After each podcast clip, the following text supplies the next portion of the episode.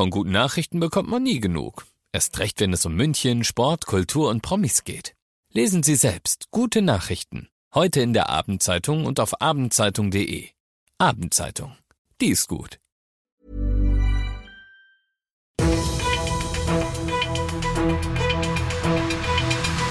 95 5 Charivari, das München Briefing, Münchens erster Nachrichtenpodcast. Ich bin Christoph Kreis. Du bist hier beim München Briefing. In diesem Podcast erzähle ich dir täglich innerhalb von fünf Minuten alles, was in und um München heute Wichtiges passiert ist. Eine echte Persönlichkeit, sagen die Münchner Grünen, eine Münchner Politikerkarriere fast aus dem Bilderbuch, sag ich. Die grüne Stadtratsfraktion hat heute entschieden, ihren bisherigen Vorsitzenden Dominik Krause als Nachfolger für Katrin Habenschaden, das heißt als künftigen zweiten Bürgermeister vorzuschlagen.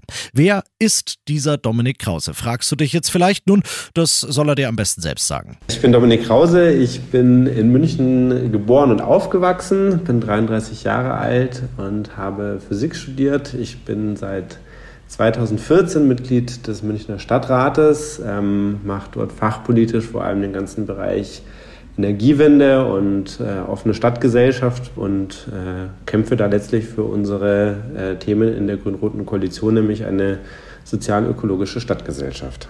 Krause ist, wie gehört, jung und gleichzeitig schon ein alter kommunalpolitischer Hase. Er engagiert sich zudem seit Jahren im Bündnis München ist bunt und wäre, wenn er denn gewählt wird, der erste offen schwule Bürgermeister in der Geschichte der Stadt.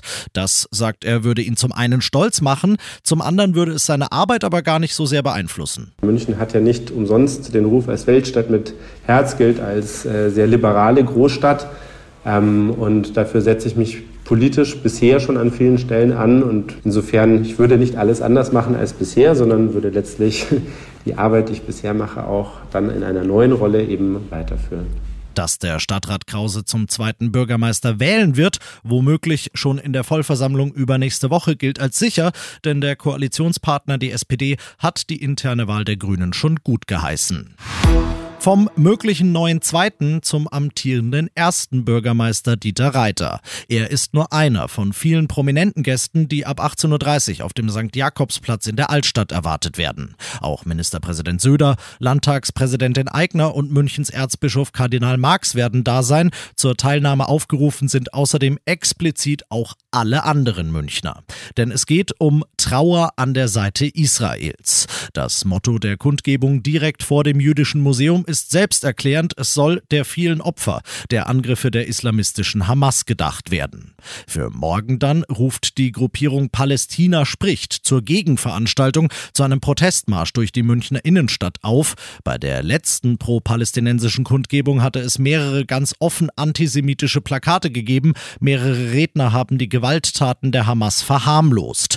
Der Antisemitismusbeauftragte der bayerischen Staatsregierung Spähnle fordert das zuständige Münchner Kreisverwaltungs Verwaltungsreferat deshalb dazu auf, alle rechtlichen Möglichkeiten auszuschöpfen, um eine zweite Kundgebung dieser Art zu verbieten.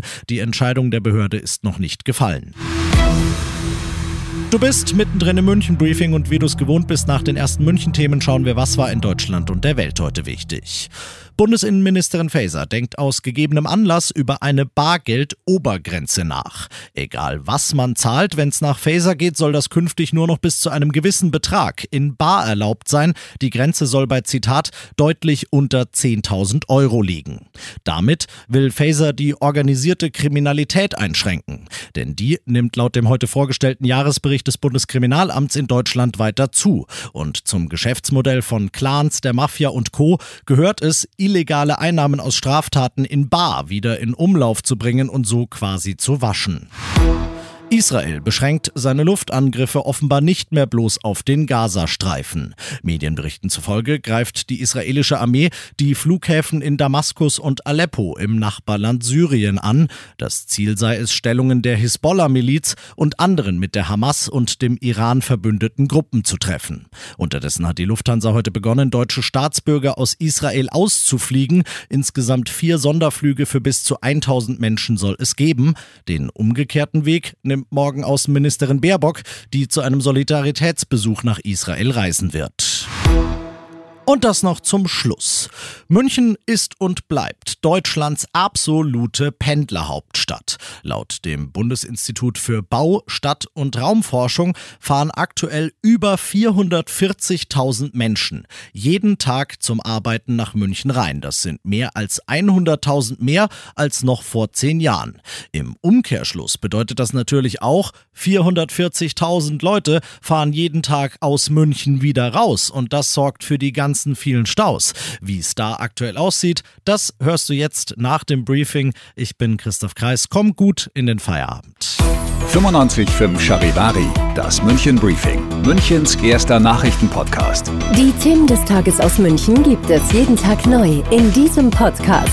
Um 17 und 18 Uhr im Radio und überall da, wo es Podcasts gibt, sowie auf charivari.de.